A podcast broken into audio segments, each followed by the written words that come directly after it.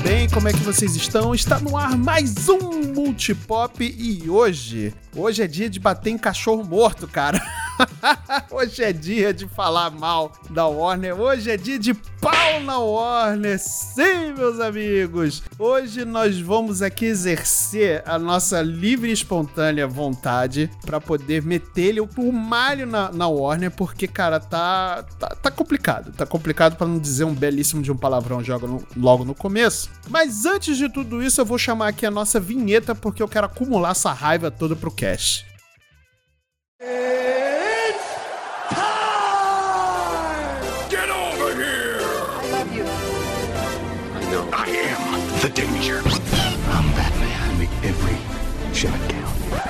Just roll. Action.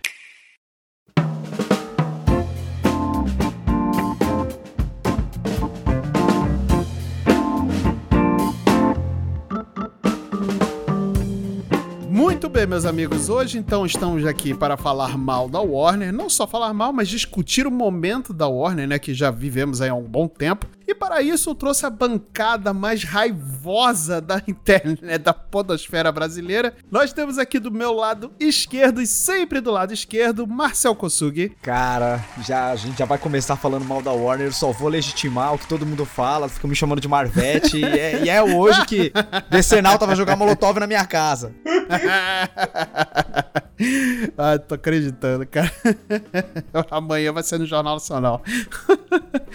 e para continuar aqui a nossa bancada, está ele aqui, a minha adjacência, e o do Gabriel. Olá, olá a todos. E eu quero dizer que eu só não taco o Molotov na casa do Marcel se ele não falar mal de Jogos de Rapina. O resto tá tudo certo. O resto a gente pode falar mal junto aqui. Ah, então já escolhe a garrafa aí, meu querido. Separando Eita. a gasolina aqui. Eita, que hoje o multipop acaba.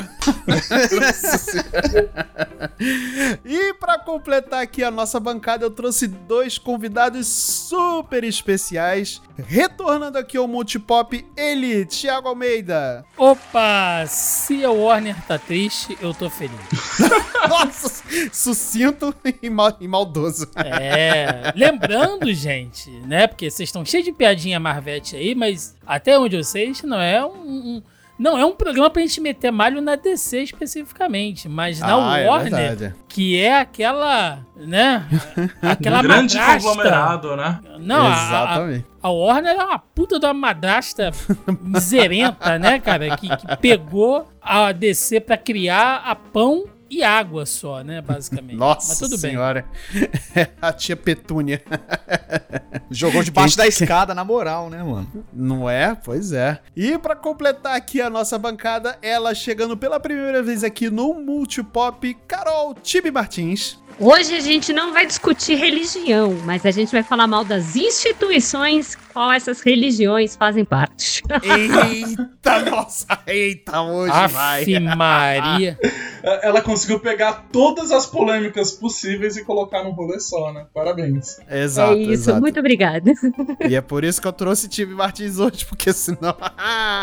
Mas antes da gente começar o nosso podcast, eu vou pedir para vocês, meus queridos ouvintes, irem lá nas nossas redes sociais e nos seguir, curtir as nossas publicações, comentar as nossas é, publicações também, para que, quem sabe, né, o seu comentário não apareça aqui eventualmente, né, no, no cast. Então, siga a gente lá nas nossas redes sociais, que a gente está no Instagram como multipop.podcast. Nós estamos no Instagram como Multipop Podcast, tudo junto. E não se esqueça que toda quarta-feira nós temos a nossa live semanal lá na Twitch do Multipop, onde eu e mais os nossos amigos do Multipop estaremos jogando alguma coisa na Multipop Underline na TV. É só você ir lá na Twitch achar o nosso canal e você toda quarta-feira vai ter um jogo diferente para curtir com a gente, beleza? Chega de papo e vamos para o cash.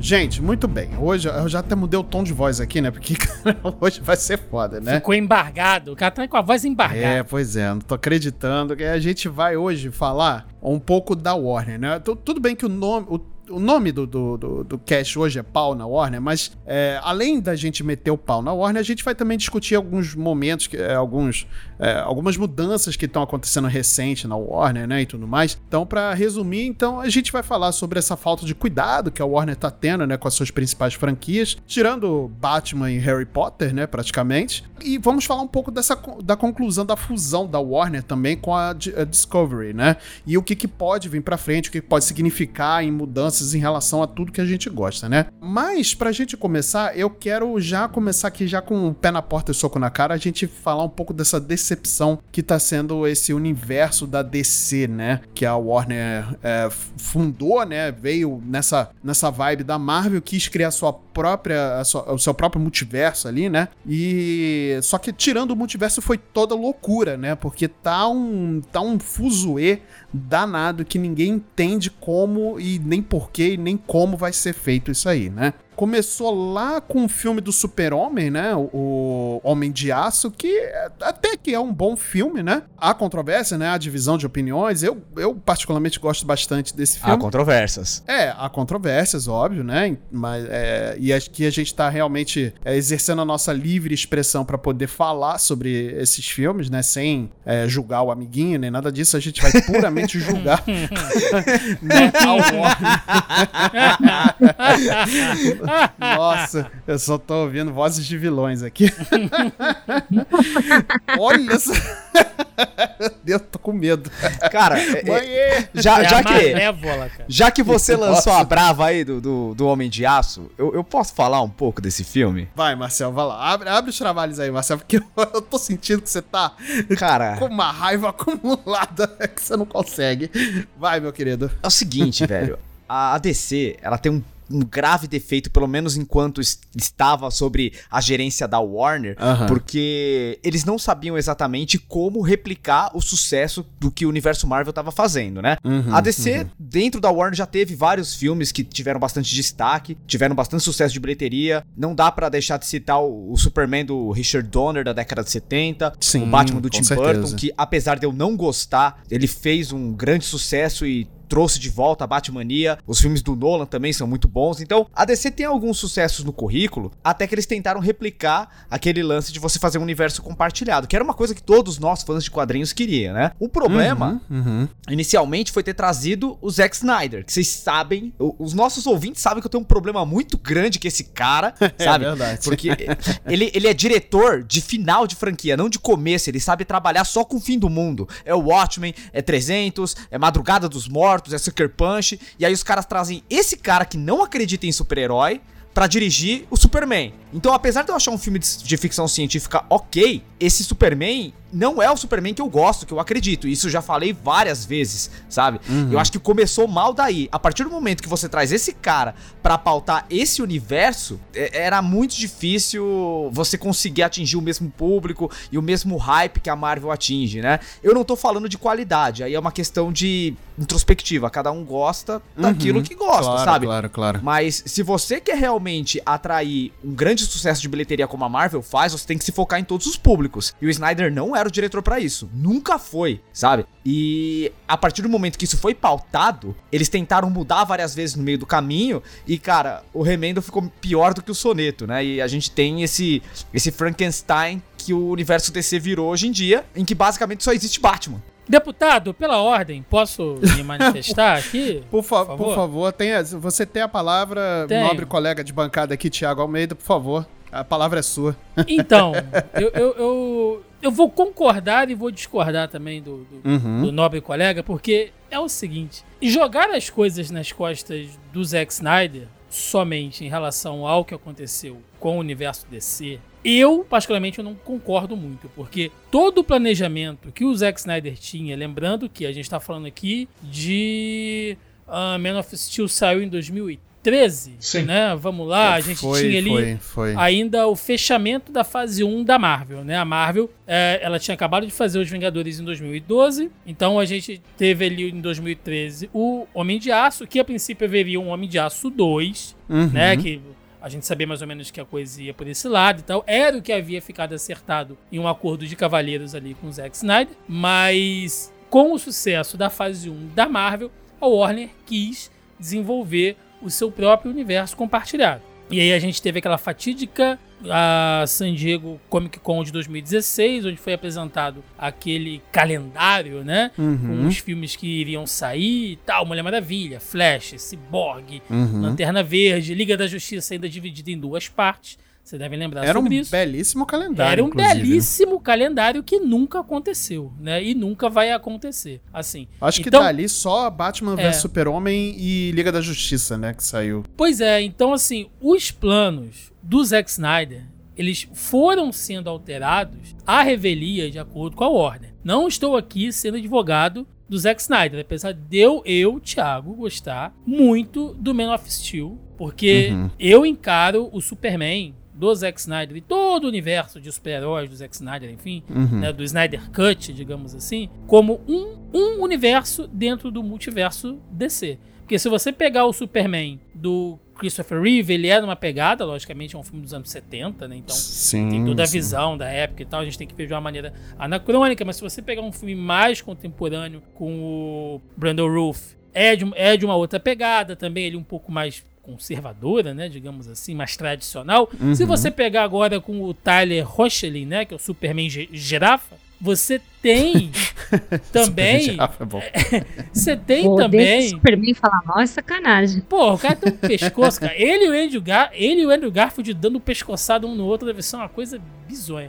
Caraca, eu não acho que ele é pescoçudo. Nossa Jura? senhora, velho. Pelo amor de Deus. Tiveram que fazer Nossa. a capa meio metro maior pra poder pegar no pescoço dele. É, o Mas, enfim. uniforme ele, é- ele tem uma gola maior, É. né? Pra dar uma disfarçada, sei lá. O que eu quero dizer é que o Superman do Zack Snyder, ele é um Superman mais cínico, entendeu? Ele é um Superman que ele foi criado por um pai escroto, porque o Jonathan Kent, ele é um escroto, né? Então, de, de- de querer esconder o filho e tal, ele não é aquele Superman solar que a gente conhece, né? Ele não é o Superman do Superman All Stars, né? O símbolo da verdade e da justiça. Ele não é isso. Ele quebra o pescoço do Zod. E naquele momento ali você entende que o Zack Snyder, mais do que uma paleta escura de cores, ele tá construindo um universo que estão longe daquela coisa da divindade, né? Do, Uhum. do, do panteão de semideuses que são os super-heróis da DC. Da pureza, e eu né? entendo que isso causa uma estranheza. Eu, eu, eu, eu, eu acho que nesse aspecto a gente tem uma divergência. Eu concordo que ele tá fazendo isso moralmente. Ele está criando deuses que são ambíguos, né? Sim. Eles não têm a ver a moral da Liga da Justiça dos quadrinhos. Não, mas eles ainda alguma. são deuses em relação aos poderes que eles têm. Né? Ah, e, sim. E, e uma coisa que você falou que eu concordo muito, que é a- o lance de poder eles serem de um universo diferente da DC, né? Eu, eu vejo, por exemplo, o MCU como um universo, tipo, uma outra realidade do que aos quadrinhos. Então eu não cobro fidelidade do que é feito no MCU. Eu, tipo, desisti disso há muito tempo, né? Ah, E, e para mim, beleza, eu concordo que o universo do Snyder é isso também. Mas eu fico triste que de tantos universos, eles foram escolher justo, tipo, o mais próximo do Injustice possível pra ser adaptado, sabe? É, é só, é só a gente ver aquele pesadelo do Batman, né? Que iria É. se tornar. É Aquilo ali é, é, é o Injustice. Total. É, o- total. verdade, O é final seria aquilo ali. E eu fico triste porque eu acho que essa geração atual não tem uma, uma imagem do Superman nítida de- do que ele representa realmente, né? E, e infelizmente a única imagem que a galera tem é do Superman quebrando o pescoço do Zod, que É. eu acho isso muito, muito ruim pra imagem do personagem. Eu não gosto dessa interpretação dele, né? Mas É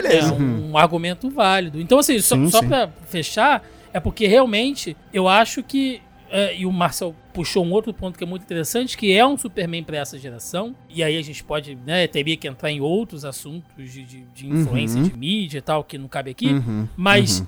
é, o Snyder ele tem essa visão desses super deuses falhos, né? Uhum. De seres que são super poderosos e são humanos, são egoístas, são birrentos de certa maneira. Mas se você aceitar isso como, sei lá, mais uma terra do multiverso, encarar aquilo ali como um Injustice ou um Flashpoint ou um Terra 2 ou qualquer outro, Uhum. né, universo diferente lá do DC, você pode se divertir.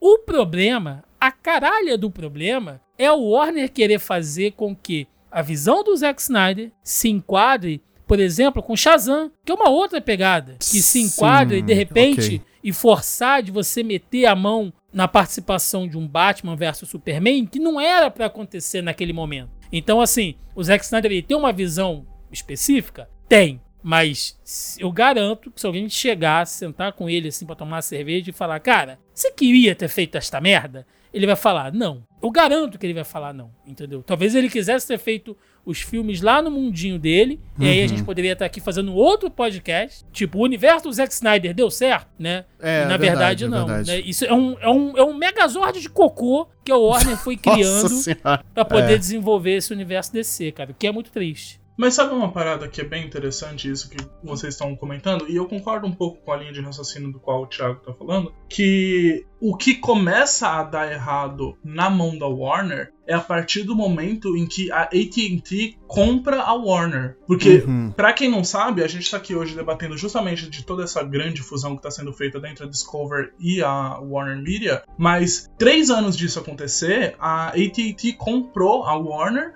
é, com um grande ideal de que ela seria um dos maiores conglomerados, não só midiáticos, mas como um dos maiores conglomerados comunicacionais que existem, porque Sim, sim. é, a AT&T, pra quem não sabe, é uma rede de comunicações dos Estados Unidos, é tipo, sei lá, a Vivo dos Estados Unidos, não acho que não tem, Isso, essa é. é, não tem nem muito É como uma, dizer. é uma empresa de telecomunicações, né? Ela Exatamente, fa- gigantesca, pro- assim, pro- uma- Isso, gigantesca. Se não, é, se não é a maior dos Estados Unidos, eu acho que é uma das maiores. Eu acho que ela perdeu posição agora, justamente por conta da, da- de toda a mazelança que ela fez com a Warner aí. Ah, entendi. Mas é, entendi. é muito curioso porque é, você percebe exatamente quando a fusão da. Quando a AT&T consegue é, acertar e consegue finalmente fazer a compra, né? Porque a gente sabe que esses, essas compras eles levam grandes períodos até finalmente serem efetuados. É, mas assim que a exato, AT&T exato. é, é, finalmente efetua a compra, é quando a gente começa a ver tudo, toda essa visão meio ser bagunçada. Porque quando a AT&T faz a, a firma compra é lá em 2019, e aí é justamente quando você começa a ver essa parada dando errado, porque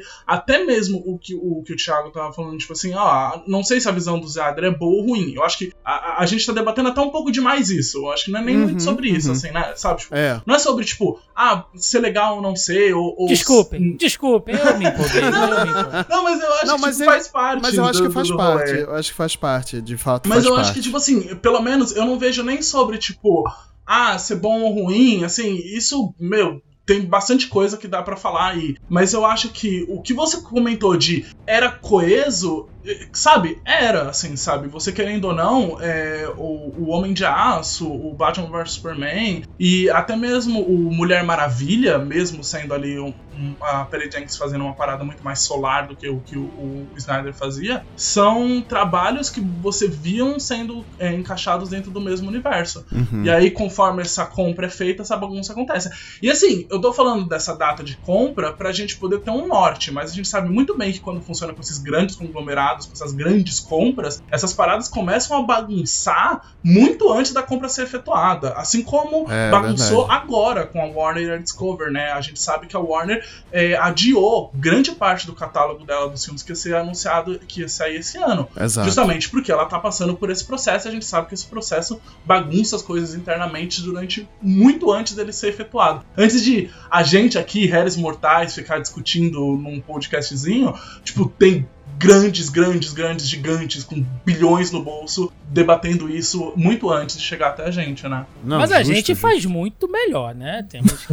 Convenhamos aqui. Olha, eu tenho plena convicção que se desse o Superman na mão de qualquer um dessa bancada, faria melhor. Olha, Nossa, Não vou duvidar, não. Tranquilamente. Não duvido nada, não. Então, tem um ponto muito interessante no, no que o, o Hildo falou, porque, assim, é, essas mudanças corporativas, né, muitas vezes a gente não enxerga e vai acontecer mudanças estruturais que vão mudar também direcionamentos dentro da empresa. E muitas vezes o que a gente já comentou lá no, nos nossos lives de quinta-feira, né, que falta falta uma mão de alguém que vai cuidar essencialmente do, digamos assim, de um direcionamento também é, artístico dentro desse universo da DC. É verdade. E é aí verdade. você. E a, cada mudança de executivo muda a linha criativa, muda a linha artística disso, Uhum. e as coisas se perdem e elas não ficam se, ama- se amarrando. E aí você traz um novo diretor que você quer forçar, que é dentro de um mesmo universo, mas um quer copiar a fórmula da Marvel. O outro Uhum. quer fazer um universo sombrio, o outro quer voltar por uma coisa lá dos anos 80. E aí, o que, que você faz? Nenhum dos filmes que você disse ser o mesmo universo se conversa. E por quê? Porque parece uma série de experimentações para vamos ver o que vai dar certo. Por isso que eu fico com essa impressão que é, todo esse universo no cinema é DC-zão. Verdade. Mas, É, mas sabe uma é parada verdade. muito engraçada que assim que você falou me veio na cabeça? A, assim que a Warner fechou com a Discovery, a Variety soltou um artigo, né? A Variety, pra quem não sabe, é uma das maiores é, revistas de, de- Revista não só, né? Sites de, de entretenimento e tal. Isso. E ela soltou um, um artigo comentando quais é, que ela teria obtido informações internas das novas lideranças da Discovery e quais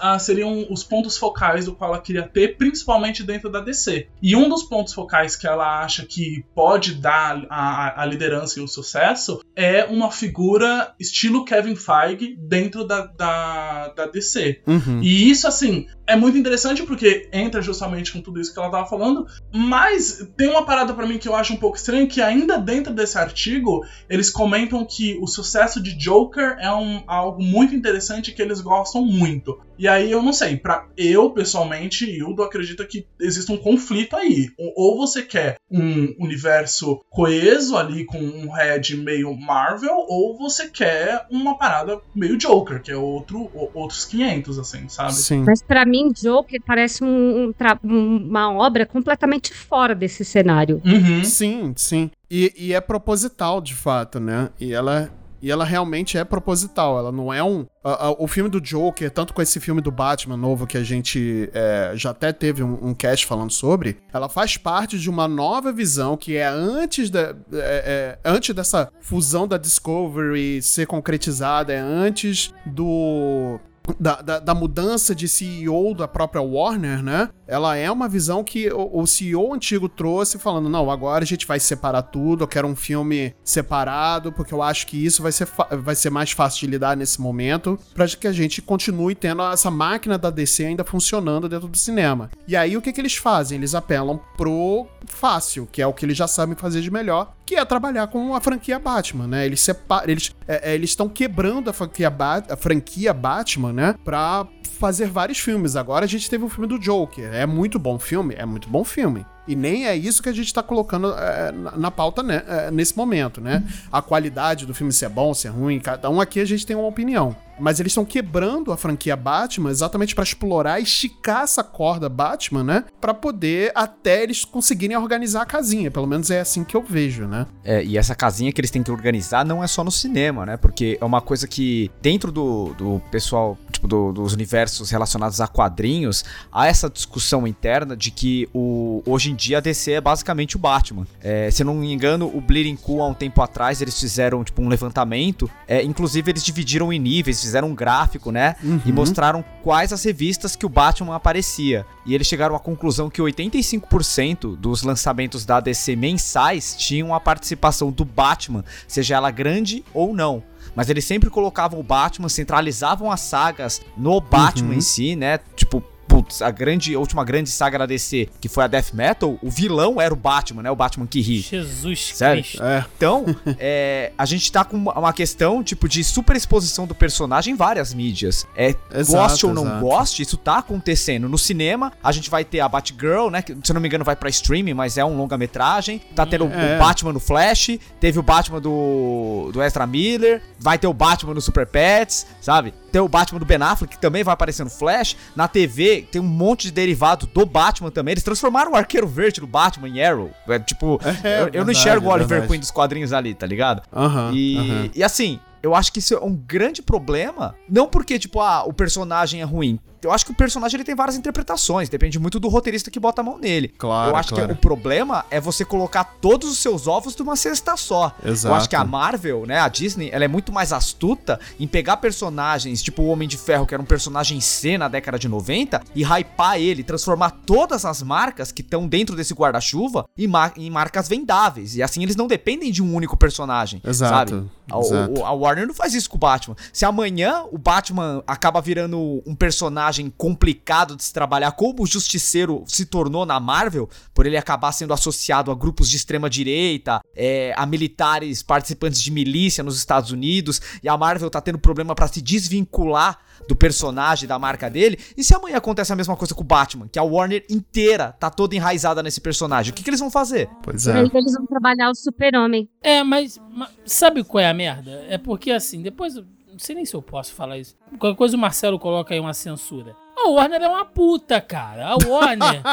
ela pode quer. falar, meu amigo. ela Pode quer falar, aqui grana não. e ela quer destaque, porque veja bem, é aquele tipo de coisa. Chega lá, um monte aquele velho, vagabundo, senta lá na mesa lá, fala: olha só, vamos fazer uma reunião aqui, vamos botar ordem nessa buzanga aqui? Vamos. A partir de agora, zera tudo. A gente vai fazer aqui, tá? Um, um- um universo semi-compartilhado. A gente vai aproveitar ali a herança de alguma coisa que saiu ah, do universo do Zack Snyder. Então a gente vai tentar apostar nos filmes individuais. A gente acabou de fechar um contrato aí com The Rock para fazer o filme do Adão Negro. Então a gente vai tentar puxar um pouco por esse lado também. Beleza? Vamos seguir assim daqui para frente? Vamos. Aí, um ano seguinte, o Matt Reeves já tinha fechado um contrato. Vai falar assim: olha só, gente.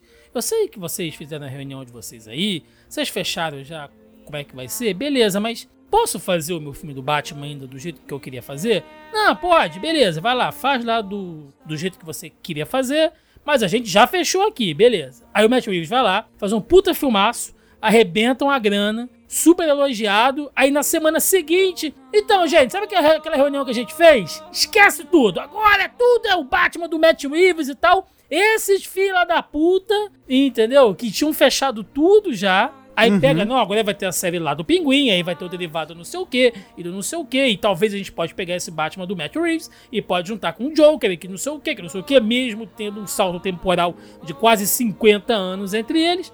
E você fala, velho, sabe, por que, mano? O que me pega é que eu acho que grana aí, todo mundo quer. A Disney quer grana, a Warner quer grana. Só Ah, que a é, diferença isso é, é. que a Disney é tipo que a Warner é burra, sabe? De ficar só Sim! tipo pegando o universo do mesmo personagem. É esse que é O o problema. problema não é, é. dinheiro, Marcel, porque mesmo um filme ruim, ruim, eu tô fazendo entre aspas aqui que vocês não estão vendo. Aham. Coelhinhos voadores aqui. Sim. É, mesmo um filme ruim, vai dar grana, velho. Vai. Não tem vai. motivo pra eles ficarem igual o cachorro correndo atrás do carro. Tipo assim, ah, isso aqui.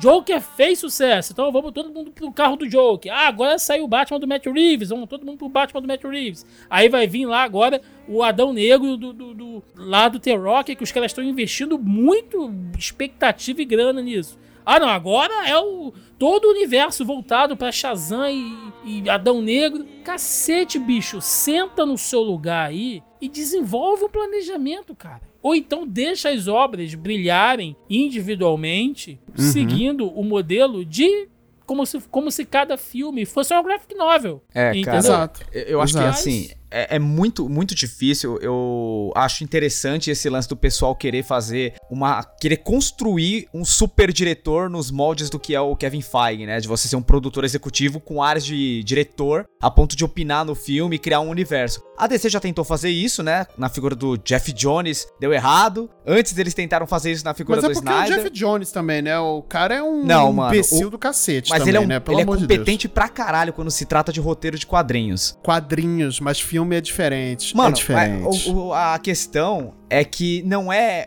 A, você não precisa de um Kevin Feige, sabe? Tentar construir essa figura. Eu acho que o problema aí tá nos executivos da Warner, que eles são muito desconfiados e querem dar muito pitaco, independente de quem esteja no poder. Sim, Eu acho que se sim. eles che- levaram o Kevin Feige pra descer, vai dar merda, sabe? Vai, Não, mas vai. aí, mas aí agora esquece. Ca- Acabou. Agora a gente. A, a fusão aconteceu, a compra aconteceu. É, já teve exato. muita mudança na cadeira é, da, da Warner. A gente já. é, eu, tava vendo aqui quem saiu. É, mano, ó, saiu uma, duas, três, quatro, cinco, seis, sete, oito, nove lideranças da Warner. Uhum. Lideranças, eu tô falando de é, VIP, CEOs, Chief, Chief, não sei o que lá. Gente grande vazou. Sim. E entrou, ó, quer ver? Entrou uma, duas, três, quatro, cinco, seis, sete, oito, nove, dez, onze, doze, treze novos líderes entraram para essas novas cadeiras, como agora com a Discover. Novos cargos foram formados.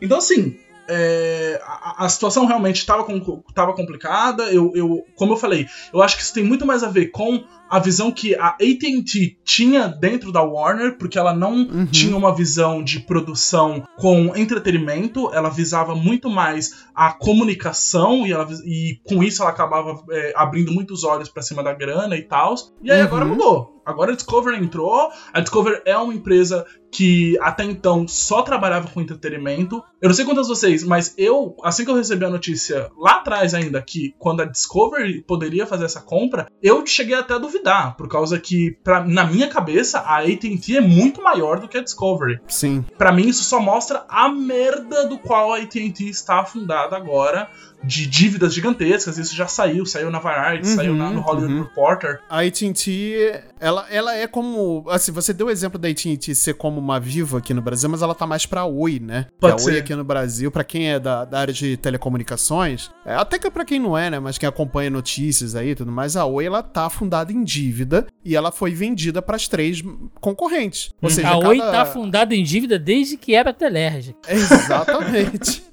Mas, então, mas, a AT&T ela tinha esse mesmo problema porque ela já tava com uma grana e ela fez é. um empréstimo gigantesco para poder fazer a compra da Warner. Uhum. E ela fez essa compra e aí junto com essa compra ela fez umas cagadas do tipo comprar a DirecTV, que a DirecTV nos Estados Unidos era uma empresa de TV a cabo. E aí sim, quem compra sim. uma empresa de TV a cabo em 2019, sabe? A DirecTV tava toda cagada, sabe? É, tipo, compra uma máquina de escrever junto, né, cara?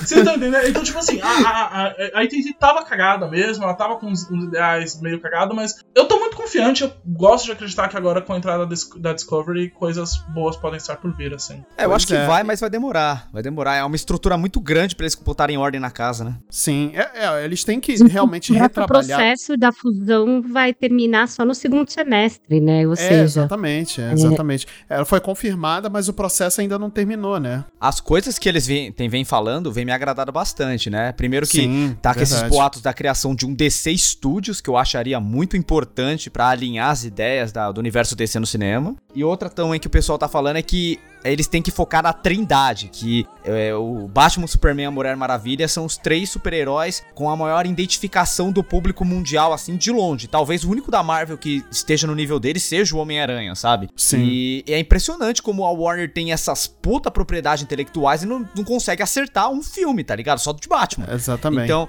não, é, eu, quando é... falaram que vão focar na trindade, eu acho ótimo, porque a trindade é realmente Batman, Superman e Mulher Maravilha. Não é Batman dos games, do cinema e das séries, né? Sim sim, Eu só, eu só, eu só, eu só, eu só não posso ficar quieto também e não falar que Aquaman é um filme excelente, gente, por favor. Ah, não, óbvio. Aquaman realmente. Olha, eu vou te falar que Aquaman, assim, tipo, piadas à parte, porque eu gosto muito do filme do Aquaman e eu sei do amor que o meu querido Thiago tem pelo, pelo Jason Momoa, não só pelo Jason Momoa, mas pelo, pelo personagem também. Mas o. É realmente, é um, acho que. É um filmaço, cara. É um filmaço, é um filmaço. E realmente o Aquaman é um ponto muito forte. Eu engasguei aqui. mas, de felicidade ou de ódio? Não, de felicidade. É o Jason Momoa? Não, o que eu tô falando é um filmaço. Não, é, é, é querendo ou não, é, é um dos melhores dentro desses filmes e nem são tão bons, né? Mas. Cara, eu mandei tanto chupa quando esse filme saiu, cara. Vocês não têm ideia, meu irmão. Nossa, que ano feliz. É só para complementar, eu acho que o Aquaman, desses filmes da. A gente, até pra gente fechar essa parte da DC, né? A gente gastou um bom tempo aqui pra falando nisso. Mas eu acho que Aquaman é, é, um, é um ponto fora da curva dentro desse. DCU, né? Que, que foi criada, né? Ou que essa tentativa de universo compartilhado. Realmente, Aquaman é um filme bem fora da, da curva. Porque, assim, ele é um filme que ele pega muito pouco desse, dessa concepção de DCU e ele se torna um filme é, solo do Aquaman muito. Que, que, que, ele não, que ele não usa muita coisa de bengala, né? Ele não usa o, o, o Batman, o Super-Homem, a mulher. Enfim, ele pega muito pouco para usar de bengala pra, e, e, consegue se desenvolver numa história muito boa. Então eu acredito que isso é uma, é uma, é uma poderia ser uma fórmula que poderia ser reproduzida em outros filmes, né? Que deu, deu super certo. Óbvio, tem muita mão do diretor ali, tem muita mão do, do roteirista também tudo mais, mas a gente sabe que a Warner gosta de meter o pitaco no, no, nesses filmes e tudo mais. E é o assunto do próximo tema, né? Que, por exemplo, a Warner ela não sabe trabalhar bem as suas franquias, né? Ela tem, como o Marcel falou ali, um, uma gama enorme de personagens, não só da DC, mas de outras várias franquias que ela não sabe trabalhar muito bem, entendeu? É, é, e parece que ela só sabe trabalhar, por exemplo, o, o, o Batman e o Harry Potter sabe? É, é, é, muito produto que foi criado dentro da, de todo o conglomerado da Warner, e aí eu coloco a HBO, coloco é, as séries de TV e tudo mais. A CW, a extinta CW, né? Quer dizer, extinta ainda não, porque ainda existe, né? Mas a CW que já não faz parte do catálogo mais da Warner, né? Respira tudo por é aparelhos. É, exatamente. Mas é. A, a, tudo que se engloba ali a Warner, né, tanto filme quanto televisão, né, e tudo mais, o que, o que cabe de competência a ela, o que ela trabalha melhor ali é Batman e Harry Potter. Né, tanto que a gente vai ter. Uh, a gente teve uma nova franquia, né? Que é o Animais Fantásticos, né? Que começou muito bem e acho que, assim, os, os, dois últimos filmes não, não, não, Eu acho que não fizeram jus ao primeiro, que eu acho que foi um, um baita eu, de um eu, filme. Eu posso só pedir uma pausa rapidinho? Pois é não. Porque falou Animais Fantásticos ou falou coisa relacionada a Harry Potter, eu tenho que mandar um pau no cu da, da transfóbica. Exatamente. E aí a gente pode continuar. O... Agora continua sua pauta. Não, por, favor, não, por favor. Pausa Pau mais do que justo, inclusive. A vara mágica. Da J.K. Rowling. A vara mágica é melhor. É de consenso. Eu acho que a gente pode chegar num consenso aqui que a criadora do, do Harry Potter foi a Emma Watson, né? E esquecer que existe uma transfóbica por trás de tudo. Boa. Acho que a gente pode chegar nesse acordo esse pá, hein? Eu acho, eu acho. Eu acho que, acho que a gente não precisa nem falar o, aquele que não deve ser nomeado, né? É. Exatamente. Mas muito obrigado, Eudo, pela essa pausa, porque é realmente foi bem que não justo. deve ser nomeada. Exato, aquela que não deve ser nomeada. E Doravante assim será. Então, é, mas é, é, só para finalizar essa parte, né? Realmente o, o, a Warner ela não sabe trabalhar muito bem as suas próprias franquias, né? Ela realmente que faz muito sucesso e sucesso recente são franquias que ela, que ela sabe muito bem explorar e ela estica essa corda, como a gente havia falado, que é Batman e Harry Potter, né? É, ela criou, a, Warner criou todo um projeto ali em torno de Animais Fantásticos, né? É, como eu falei, o primeiro filme ele é, eu acho excelente, eu acho um ótimo filme, mas os últimos dois filmes eles realmente foram, uma, foram meio, meio aquém daquilo que se esperava, né, para um, pra uma franquia nova ali, até para uma continuidade do, do mundo de Harry Potter, que, tirando aquela que não deve ser nomeada, é uma franquia muito, é, muito grande, né, assim, perdeu muitos fãs, né, por conta da, da, da desgraçada mas é, ainda guardam muito carinho no coração de muita gente, né? Uhum. É, eu acho que no caso do, do Animais Fantásticos, a culpa é da transfóbica duas vezes, porque fora Sim. os comentários babacas que ela fez, prejudicando toda uma comunidade, financiando tipo, pessoas que atacam pessoas trans na Inglaterra, o que eu achei, assim, de uma escrotidão infinita, Não, isso é, né? Isso é Ela absurdo, ainda, isso é, é absurdo. É, é, a gente precisa lembrar de que a Warner deixou aberta a porta dela ser roteirista dos filmes, uhum. e ela pode, independente da, do, da escrotidão que ela é, ela é uma boa escritora, né? Mas é uma boa escritora de livros. E os filmes foram roteirizados por ela, e a gente percebe claramente que ela é uma incapaz como roteirista, porque os filmes são verborrágicos, expositivos ao extremo, eles uhum. não levam a lugar nenhum, sabe? É, eu, eu tenho a impressão de que os três filmes têm o mesmo problema do Hobbit, eles caberiam num livro só, uhum. sabe? Uhum. Porque não, é, é, história de menos para filme de mais eu acho que isso é um grande problema, cara, porque era pra franquia Animais Fantásticos brigar de, em pé de igualdade com Star Wars. E Star Wars, assim, ganhou de lavada no cinema com uma trilogia que é ridícula. Então é, é pra gente se pensar que alguma coisa tá errada aí. Exatamente. Triste, né, cara? Esse, eu. Meu Deus do céu, como é que eu vou falar isso? é, vamos lá, eu vou tentar não me estender tanto quanto eu falei em relação lá da DC, mas eu. Não, eu, é, a DC a gente é muito emocionado, é, gente. Não a gente se como. emocionou muito. Mas assim, gente, eu compartilho a mesma visão de vocês em relação à, à autora. É, mas eu, eu já assumi para mim que hoje Harry Potter Pra mim, tá, gente? Opinião totalmente pessoal. É uma obra maior do que. É, a criatura se tornou maior do que a criadora. Muito assim. Então, sei lá, meta um processo no rabo dela, entendeu? Se ela tiver envolvida com um grupo extremista, com, com algum grupo ah, que, que se envolva com algum tipo de ação de preconceito, discriminatória, prende essa mulher, entendeu? Ela que vai pro inferno. Mas eu, Thiago, não vou deixar de consumir conteúdo de Harry Potter, porque eu acho que a obra se tornou maior do que ela. Gostaria muito que ela fosse afastada, né? Faz igual faz aí. é, Faz igual faz com o Jorge Lucas hoje, porra. Dá um dinheiro, dá uma mala de dinheiro na mão dele, manda ele pro inferno, entendeu? E vamos desenvolver as coisas aqui a gente e acabou, mano. Uhum. E coitado do Jorge Lucas, né? Fiz até, até descontei dele mas não é o caso. Mas vocês entenderam o que eu quero dizer. Então, assim, Não, eu, entendo, entendo. eu basicamente vou continuar consumindo Uhum. conteúdos do mundo de Harry Potter. Tô vendo que vocês não, não, não, não curtiram muito, talvez, Não, né? não, a, a- eu- a- a franquia dos Animais Fantásticos. Eu não sei vocês. Não, eu, Eu- eu... acho, eu acho justo o que você falou, Tiago. Desculpa, até te cortei, Não, né? vai lá, Perdão. vai lá. Não, eu acho justo o que você falou. É, apesar de eu ter gostado mais desse terceiro filme do que o, o segundo, eu ainda acho que foi muito aquém do, do primeiro. Eu acho que o primeiro filme realmente foi. Eu acho que ele foi, assim, é, de ok pra bom. Sabe? Ele foi, é, é, foi. Pra mim, né? Pessoal, eu, Marcelo, meu CPF, tá? Mas eu acho que ela. É, é, é como o Marcel falou, aquela que não deve ser nomeada. Ela escreve muito bem livros, isso a gente não pode negar, né? Infelizmente, não, não tem como a gente negar esse tipo de coisa, né? Porque senão a gente estaria sendo injusto também, né? Apesar dela ser uma filha da puta, uma escrota do caralho. Mas ela, quando foi fazer esses roteiros do filme, realmente não foi algo compatível com o que foi feito com os, os livros do Harry Potter, né? As adaptações do Harry Potter no cinema, né? Que foram boas adaptações, apesar de alguns filmes é, serem contraditórios, né? terem divisão de opinião ali e tudo mais. Mas, no, no geral, a franquia, né? Toda a adaptação do- do- dos livros de Harry Potter pro cinema foram boas adaptações, né? E fechou muito bem ali, né? Com, com oito, oito filmes que pô, trouxeram. é, se não financiou a Warner aí pelos próximos 500 anos, eu Não, não deu sei. muita grana. Deu, muita, grana. grana. Deu Inclusive, muita grana. cara, assim, eu, eu só a- abrindo um parênteses aqui, né? A Warner ganhou muita grana nesse começo dos anos 2000 com Harry Potter e Senhor dos Anéis, cara. Isso bancou a Exatamente. Warner, assim, de uma maneira incrível.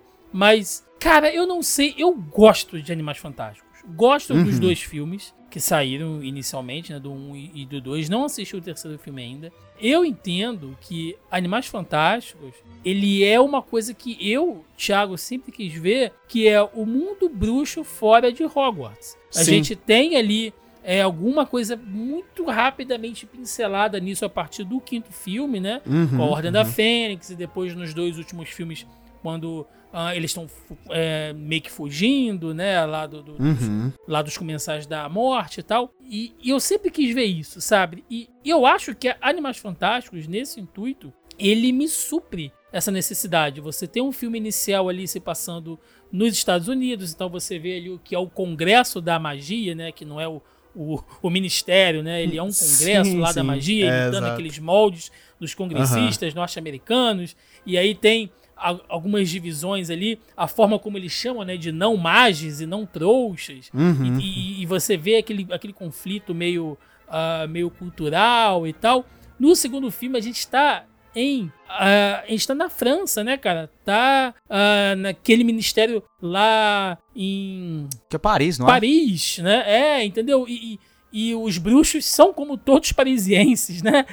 Aquela É coisa meio blasé e tal. É. E é divertidíssimo, assim. Então, e agora nesse terceiro filme, que eu não assisti ainda, vai ter ali um, um Brasil, entre aspas, né? Que a gente também tem que entender um pouco ah, e abrir até um, um pouco de mão, né? Em alguma fidelidade, porque a gente sabe que esse filme foi muito prejudicado por conta da pandemia, que eles queriam vir pra cá pra filmar aqui e tal, tiveram que improvisar muita coisa em estúdio e tal. Mas eu acho, e eu, Thiago, eu acho Animais Fantásticos uma puta história. Porque, e aí é até assustador pensar que, que a autora es- esteja envolvido nisso, porque a história vai totalmente contra. Cara, isso é uma maluquice. Essa mulher parece que ela é possuída É. por uma entidade quando ela tá escrevendo e depois nas redes sociais é outra pessoa. Eu não sei o que acontece. Se ela é esquizofrênica, eu não sei o que acontece. Mas, cara, que puta história para passar nos tempos de hoje, onde você vê a ascensão de um líder que é um puta eugenista racial da porra, um supremacista racial, porque é isso que Uhum. o Grindelwald é. Sim. Né? sim. Assim como ele vai inspirar o próprio Voldemort ser depois. Uhum. E aí você tem ali todo o- a, a forma, né, que, que ele tá compondo o grupo dele ali, que é um grupo Uhum. fascistoide, aquele discurso que ele faz no cemitério no segundo filme, aquilo é fantástico, cara. Aquilo ali, se você pegar aquele discurso e botar pro discurso do Trump, se você botar pro discurso do Bolsonaro, pro discurso do, do Orbán, é a mesma coisa, Uhum. entendeu? Ele de braços abertos ali, eu sou a verdade, né? Vocês querem conhecer a verdade, os bruxos têm que voltar a ser o que era antes, na busca daquele passado é, é, é, mítico, né? Que a gente sabe que não existe, os magos que são puros Os sangues. puros sangues, Porra, né? e. Caralho, bicho, que puta história tá sendo mostrada aqui.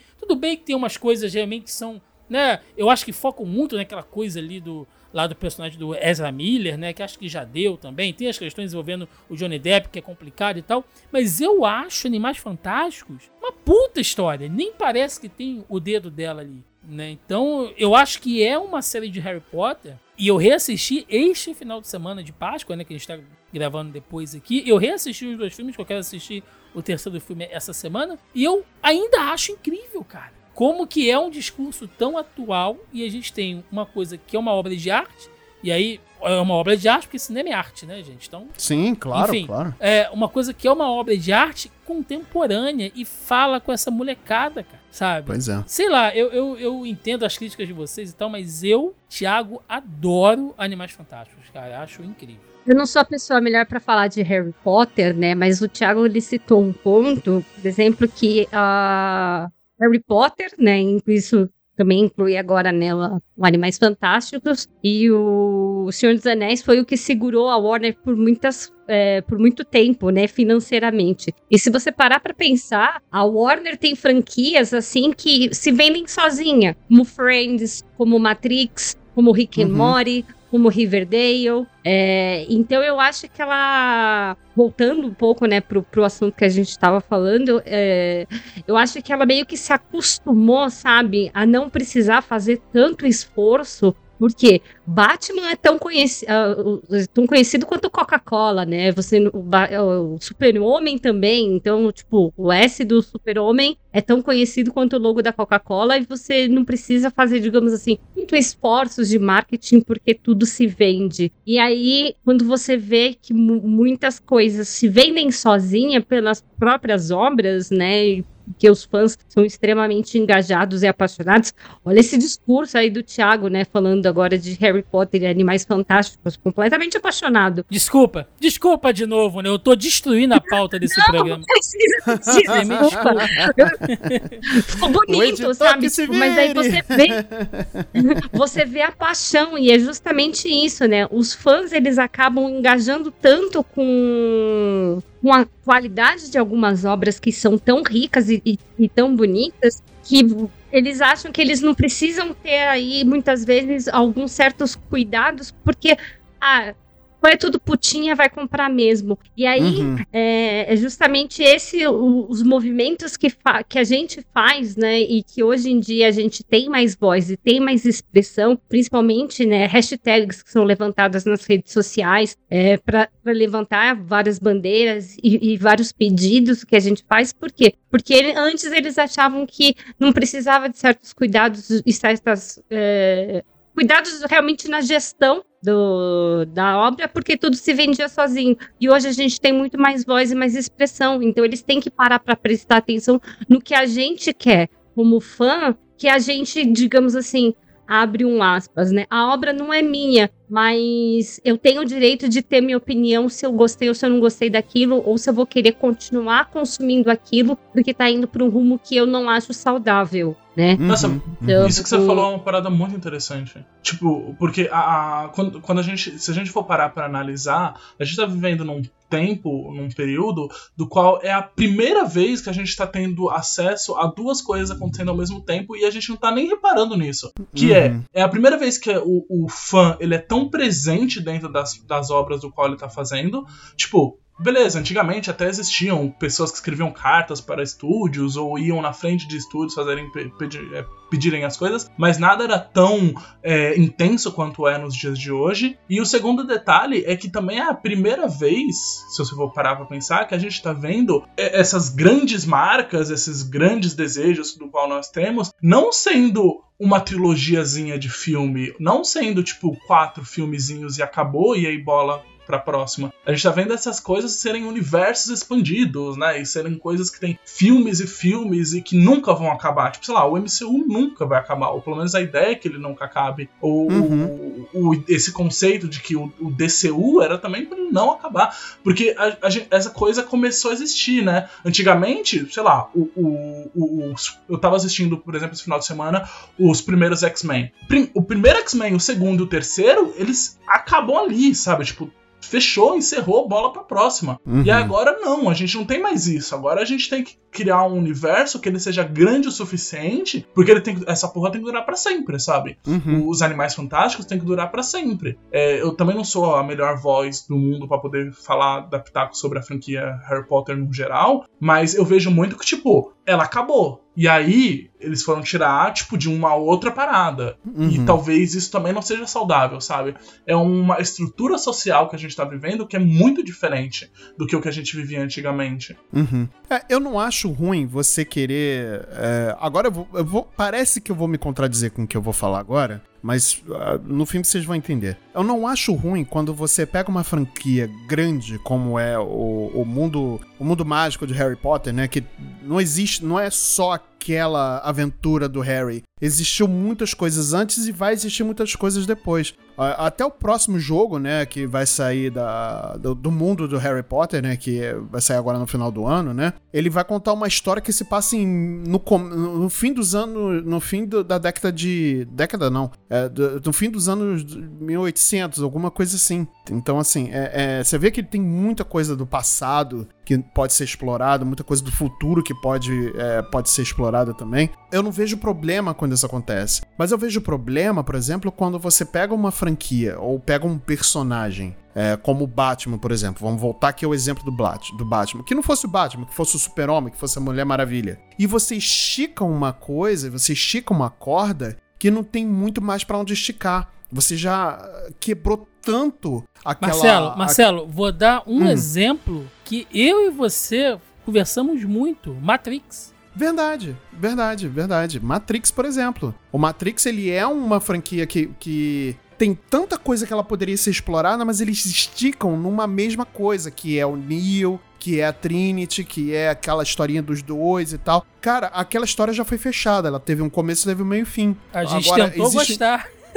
A gente tentou gostar, mas foi uma coisa super preguiçosa que fizeram, né? Sim. E é uma coisa que a Warner fez com as diretoras, né? Com a Lana e com. Né? Mais com a Lana, né? Porque a, a, a, irmã dela não, não participou do segundo filme, né? Mas é uma coisa que ela foi esticada mais sem necessidade nenhuma. Que tivesse tido um outro filme do Matrix, ok, não, nem, nem discordo disso. Porque Matrix é muito mais do que só um, dois personagens ali, né? É, é um universo inteiro que poderia ter sido explorado a mais, né? O Animatrix, né, por exemplo. O Animatrix, é verdade. É verdade. Você vê o, é, o é o exemplo Animatrix. disso. Exatamente.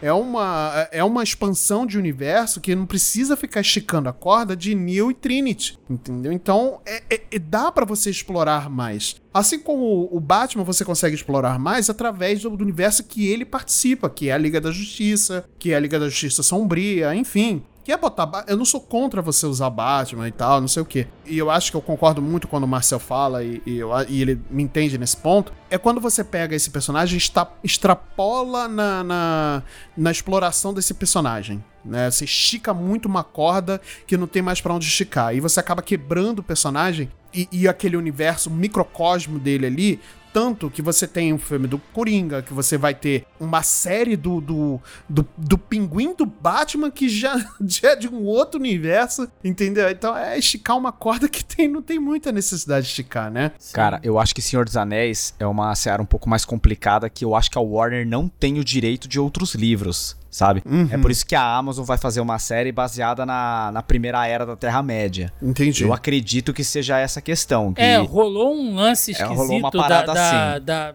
da venda lá, porque antes é, tudo tava com o filho, né? Isso. O filho do- Mas aí Tolkien. parece, parece que, tipo, tinha uma.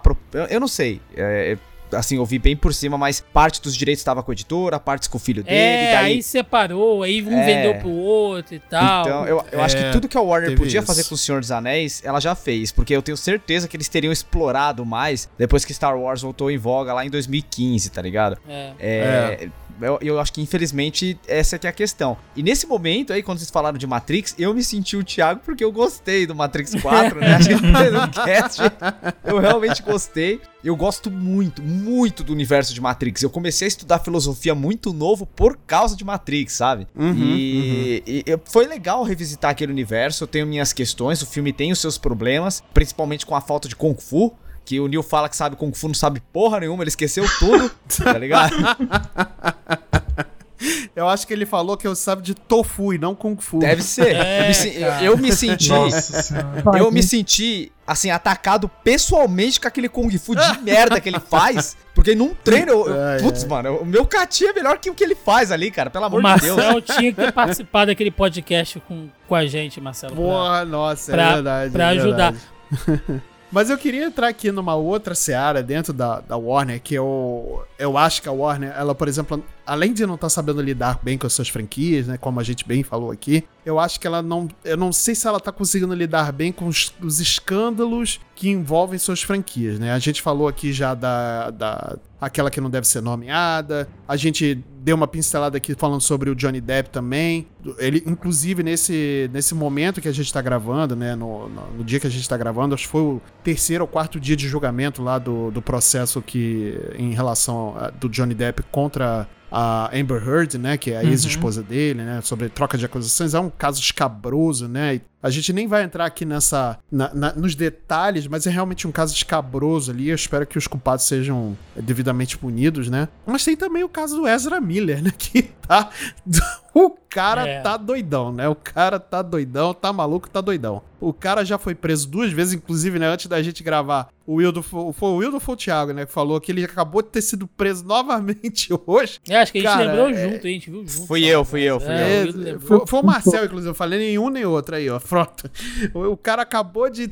Ele foi preso novamente, né? Então, assim, tá, tá, tá rolando uns escândalos aí é, com, com os atores. E, e autores, né, que a Warner tem é, contrato, né, e tudo mais. Então, eu não sei se ela tá sabendo lidar bem, né? Com o caso do Johnny Depp, ela acabou demitindo o Johnny Depp da franquia Animais, né, fantástico. E contratou no lugar o Mads Mikkelsen, né? Que, assim, por mais que o Johnny Depp seja um ótimo ator, eu gosto dele e tudo mais, isso artisticamente falando, eu gosto muito dele. Como pessoa, não posso dizer muita coisa, né? Porque, assim, eu não vivo a vida dele, não sei, eu não acompanho, então não sou amigo dele, não sei dizer, né? Mas, é, e- e antes de fazer um julgamento ou um pré-julgamento sem conhecer de fato os fatos, eu prefiro é, me abster de emitir uma opinião. Não, obviamente, não é por isso que eu estou passando mão em, em cabeça de assediador, de abusador, nem nada disso, tá, gente? É só. Eu quero saber primeiro o quão, o quão fundo é o buraco da Alice, né? Ah, ficou meio pornográfico isso, mas tudo bem.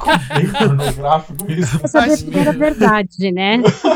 Exato. Eu quero saber primeiro a verdade antes de emitir uma opinião e tudo mais, mas enfim. Mas aí, eu não sei se a Warner tá sabendo lidar bem, né, com, com esses escândalos, assim, né? Porque demorou muito pra Warner tomar alguma providência em relação ao Johnny Depp, por exemplo, quando surgiu os primeiros, eh, as primeiras denúncias de que ele tinha ah, sido abusivo, né, com a Amber Heard, né, tudo mais. Ah, e aí, quando saíram notícias de que, na verdade, poderia ter sido a Amber Heard que foi nociva com ele, né, e ela não foi é, demitida do filme do Aquaman, né, não, foram- não, não aconteceu a mesma coisa, então, um peso e duas medidas, né, então...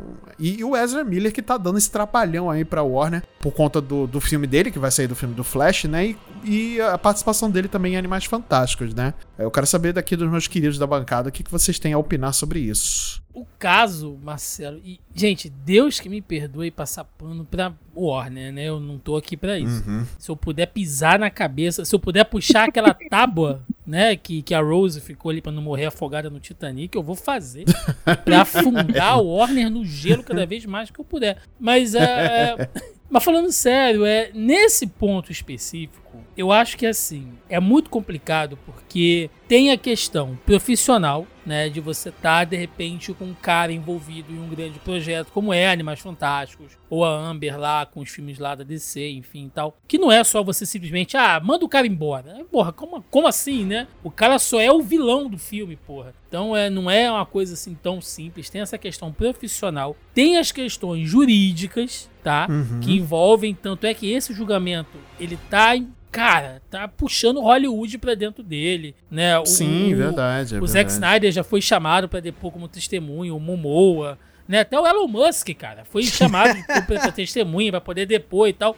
Tá uma loucura, assim, tá mexendo é, é, muito lá, né, com esse cenário midiático, digamos assim. E tem o um lado pessoal, cara. Porque essas pessoas, todas se conhecem, né? Você conhece os diretores, os produtores, a galera de bastidores que a gente realmente, né, que, que pra gente público passa despercebido, mas os atores conhecem, o mesmo câmera que filmou com ele um filme, tá filmando um outro filme, os caras trocam ideia e não sei o que, sai para tomar uma cerveja, aí nessa que sai para tomar uma cerveja, que o Ezra Miller fica doidão e ataca as pessoas no bar e tal, e você tá lá, não pode fazer nada. São coisas da vida, assim. Então, é, eu nem sei se a Warner tem muito o que fazer nessa situação. Agora, o que ela não pode fazer é manter em banho-maria alguns projetos. Por exemplo, o que está acontecendo com Ezra Miller não é de hoje. Ele tá uhum. tá surtando já há algum tempo, a gente tem falado isso lá na live. Esse filme do Flash, uhum. ele já sofreu, cara, mais adiamento que as minhas férias lá no escritório. Então, assim, mano, vocês sabem que o cara não tá bem. Sabe é, que ele não é tá é legal. Ele já demonstrou isso. E aí fica nessa, não, vai para o junho de 2022. Não, agora vai para janeiro de 2023. Olha, vai ter uma refilmagem. Olha, vai ser não sei o que e tal. Gente, vocês não estão levando só em consideração a situação do ator, mas de toda a equipe envolvida ali. Uhum, ali. Inclusive, eu comentei no DC Fandom, né, que ele tava meio estranho. É, pois é. Uhum. É mais o que a Warner não pode fazer do que o que ela vai fazer nessas situações, né? É, exatamente. Olha, eu, nesse caso, eu odeio fazer isso, mas eu vou ter que passar um pano pra Warner porque é uma É uma merda fazer complicada, isso. Me, me sentir sujo. Sabe? Sujo por fazer isso. porque é o seguinte, sejamos sinceros. A, a Disney também lida muito mal com as questões dentro da própria casa, sabe? Eu tô trazendo a Disney pra discussão porque não tem como. Tipo, eu acho que se tem um conglomerado que faz frente ao Warner em questão de tamanho midiático e ultrapassa, no caso, é a Disney,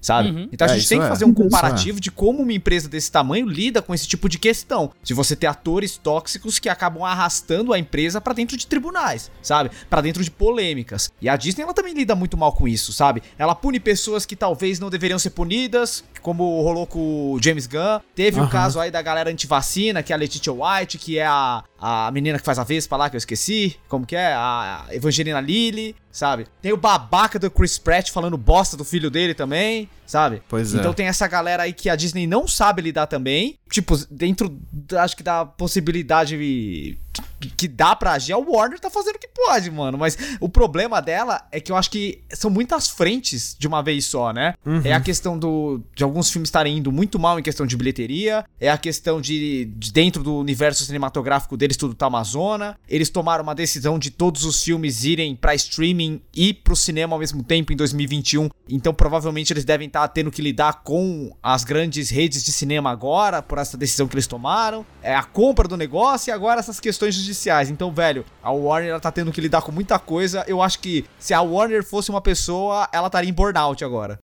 Nossa, total, total. Mas eu acho fato. que isso é justamente o motivo da venda ter sido ter acontecido. Uhum. A, ela realmente entrou numa tempestade ali de, de, de, de, de merda, né? Perfeita, do qual é tão grande que a, essa venda acabou acontecendo. E é uma coisa que o, o, o Marcelo comentou é certo. Tipo, é, pra Disney, quando a gente tá falando, sei lá, um guarda Guardiões da Galáxia, do qual o, o, o, seu rosto principal ali é um ator extremamente polêmico e extremamente babaca, é muito fácil pra Disney simplesmente calar a boca e continuar fazendo Guardiões da Galáxia, porque é uma franquia muito bem estabelecida, que tá dando grana e tal. E, e dá bastante grana. Bastante grana em várias frentes, inclusive, né? Agora, a Warner fazer isso com, sei lá, com Animais Fantásticos, por exemplo, é muito mais complicado, porque Animais Fantásticos já tá em trancos e barrancos desde o primeiro filme, assim, né? Por mais que o primeiro filme é, ainda tenha feito uma bilheteria ok, ele ainda foi a bilheteria mais baixa de todos os filmes Harry Potter, né? Uhum, então, tipo. uhum. Acho que só É, perde eu- pra esse, se eu não me engano. Esse é,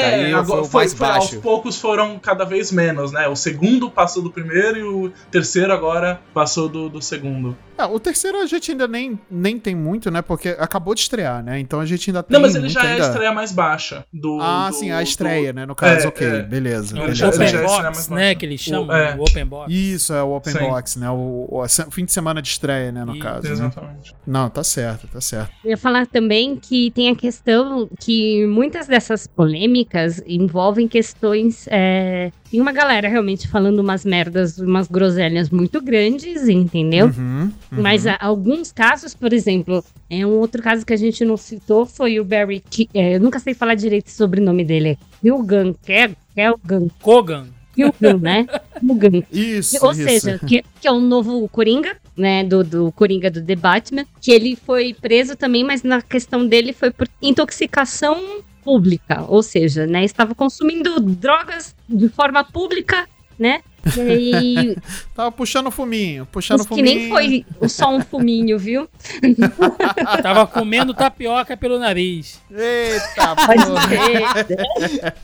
E aí você você também tem uma questão moral envolvida nisso, né? Porque Uhum. ele, ele é um ator sendo pego fazendo um ato completamente errado público, Uhum. é, de, publi- de forma pública ainda, né, gente? Ai, meu Deus. É, isso é. A galera não tá sabendo lidar, né? E você não pode se compactuar com uma coisa que é contra que a sociedade pega como, como certo, né? Como moral. Uhum, uhum. Então, Não, e tá dentro da lei também, é. né? É, E tá dentro da lei. É, você também não pode ir contra a lei, que é o mais importante.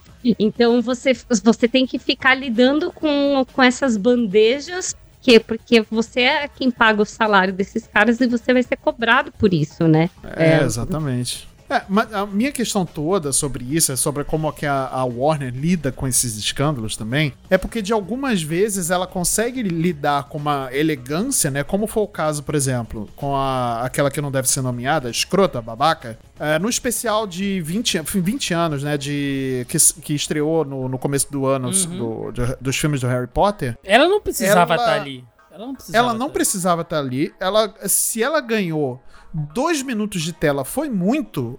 Pelo que eu me lembro, eu acho que nem isso. E, e boa parte dos créditos não mostra o nome dela. Então, assim, foi uma saída com elegância. Obviamente, tinha que mencionar que ela era autora, né? Que ela foi criadora, né? E tudo mais, né? é, infelizmente é. Mas foi uma saída muito é, é, elegante da Warner, né? Pra não mencioná-la durante esse, esse, esse especial, né? E tudo mais. Tanto que nem os próprios atores mencionam, né? A, você vê que a Emma Watson, ela é que mais se revolta com, com as. com e eu não vou falar aqui que é opinião, porque é preconceito mesmo que ela pratica, não é opinião. É, opinião é o que a gente está dando agora, né? O que ela faz é preconceito puro, né? Não é opinião. Se você acha que o que ela fala é opinião, meu amigo, você está num podcast errado. Então você pode se retirar, que aqui não é o seu lugar, né? Mas ah, ela, ela que se posiciona mais radicalmente contra as, as bostas, né? Que a, aquela que não deve ser nomeada fala, né? E ela não menciona em momento nenhum sobre a, a-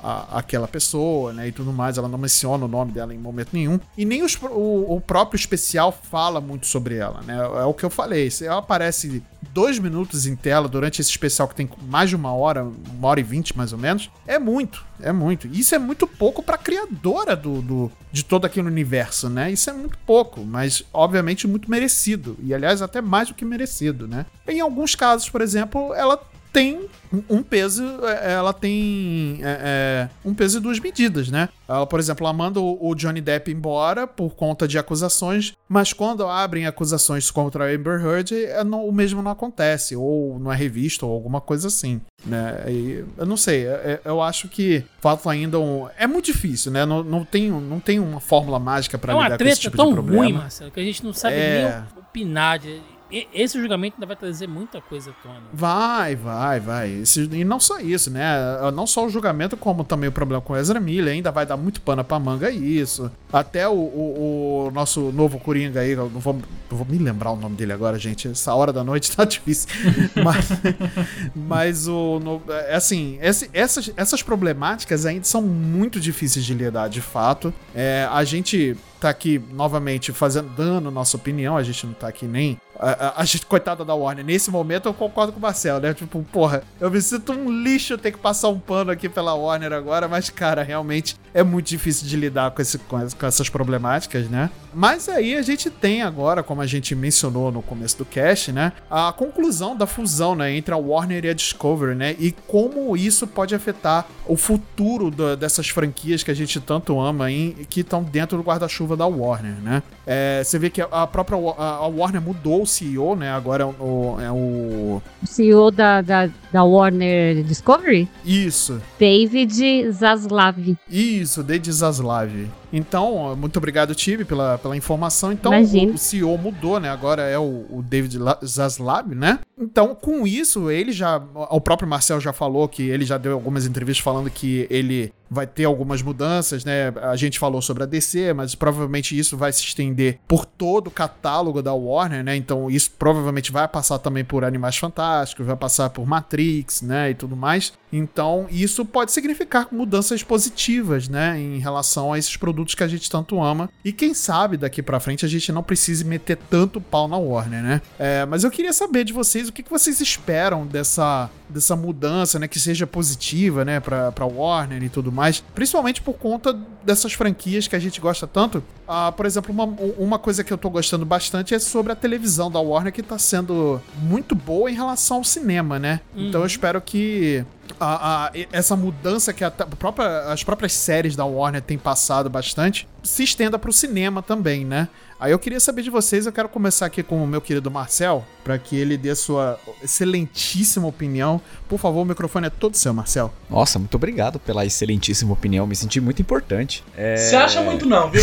Ó, você acha muito não. Baixa essa bola aí. Então, eu vou usar meu Eita, tempo pra nossa. falar especificamente mal de ave de rapina. Brincadeira, eu, apesar de você merecer, cara. Mutando! Então, é, eu, eu espero realmente. Em questão assim, TV é uma coisa muito difícil de opinar agora. Eu não sei nem exatamente como esse tipo de divisão tá sendo discutido dentro dos grandes estúdios, porque teoricamente TV e streaming é uma coisa que se misturou. A gente não sabe onde acaba um e começa o outro, né? Então, é, eu espero só que eles continuem investindo bem em animações, porque a Warner dificilmente deixou essa peteca cair. Só na fase lá dos Novos 52 do, da, da DC, que realmente foi muito mal, mas ela sempre foi uma potência na questão das animações, de como cuidar desse universo animado da DC Comics, que eu acho que ela sempre mandou muito melhor em questão de animação do que a Marvel, e ainda manda até hoje, sabe? É, Não sei como vai ficar essa questão de séries. Eu acho que é melhor realmente investir em séries um pouco mais elaboradas e adultas, como Superman e Lois, que eu achei realmente muito bom, apesar do nosso companheiro de bancada aí achar o cara uma girafa. É,